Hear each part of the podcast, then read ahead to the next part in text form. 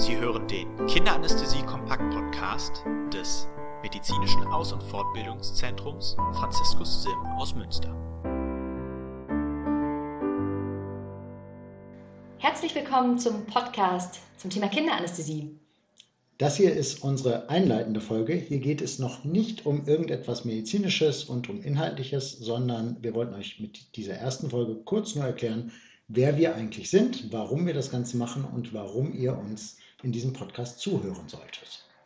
Mein Name ist Annika Rotz, ich bin Gesundheits- und Kinderkrankenpflegerin, arbeite hier im Franziskus-Sim als pädagogische Leitung, habe nach meiner Tätigkeit im Franziskus-Hospital noch Berufspädagogik studiert. Genau, das soweit von meiner Seite. Mein Name ist Christian Erker, ich bin Kinderarzt und Anästhesist und leite im Franziskus-Hospital den Fachbereich Kinderanästhesie arbeite außerdem noch in einer ambulanten Facharztgemeinschaft von Dr. Martini und Dr. Röttger und bin Instruktor im Franziskus-SIM. Die Motivation, diesen Podcast zu machen, ist entstanden, weil wir eigentlich zweimal im Jahr ein Kinderanästhesie-Kompaktseminar machen für externe und interne Teilnehmer und ich dabei meine Vorstellungen und Konzepte von Kinderanästhesie vermitteln möchte.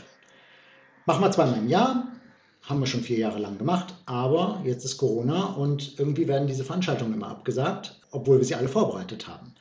Also dachten wir uns, gehen wir mal neue Wege. Wir hören selber ganz gerne auf dem Weg zur Arbeit und in der Freizeit Podcasts zu verschiedenen Themen, nicht nur medizinische, auch allgemeine und dachten uns, es wäre vielleicht eine gute Idee, diese Thematiken auch als Podcast vorzubereiten. Der Podcast ist noch nicht fertig. Das heißt, wenn es Themen gibt, die euch besonders interessieren, können wir das gerne als eigene Podcast-Folge später mal aufnehmen. Kurz noch ein paar wichtige Sachen. Inhaltlich ist es so, dass es beim Thema Kinderanästhesie für relativ viele Sachen keine gute wissenschaftliche Evidence gibt.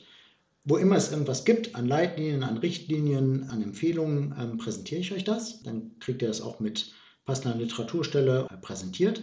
Vieles davon ist aber persönliche Meinung und Best Practice. Seht es mir also nach, wenn ich da einfach mal aus meiner eigenen Erfahrung euch versuche zu erzählen. Vieles davon bezieht sich jetzt nicht auf den 16-Jährigen oder den 17-Jährigen zur Weisheitszahnextraktion. Das ist ähnlich zu dem, was ihr von Erwachsenen kennt, sondern viel Schwerpunkt ist drauf gelegt, wie es denn anders ist bei Säuglingen, weil da auch einfach die Unterschiede zum Erwachsenen am größten sind.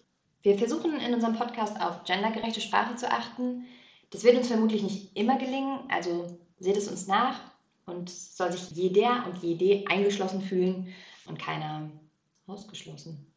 Nein. Benachteiligt. Benachteiligt, das Wort hat mir gefehlt. Benachteiligt.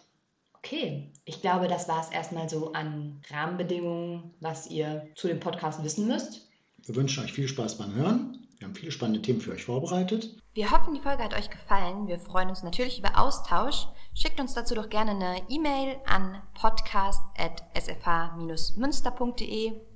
Und für weitere Informationen geht gerne auf die Seite franziskus-sim.de. Da gibt es unter anderem auch noch Infos zum Impressum und zum Datenschutz.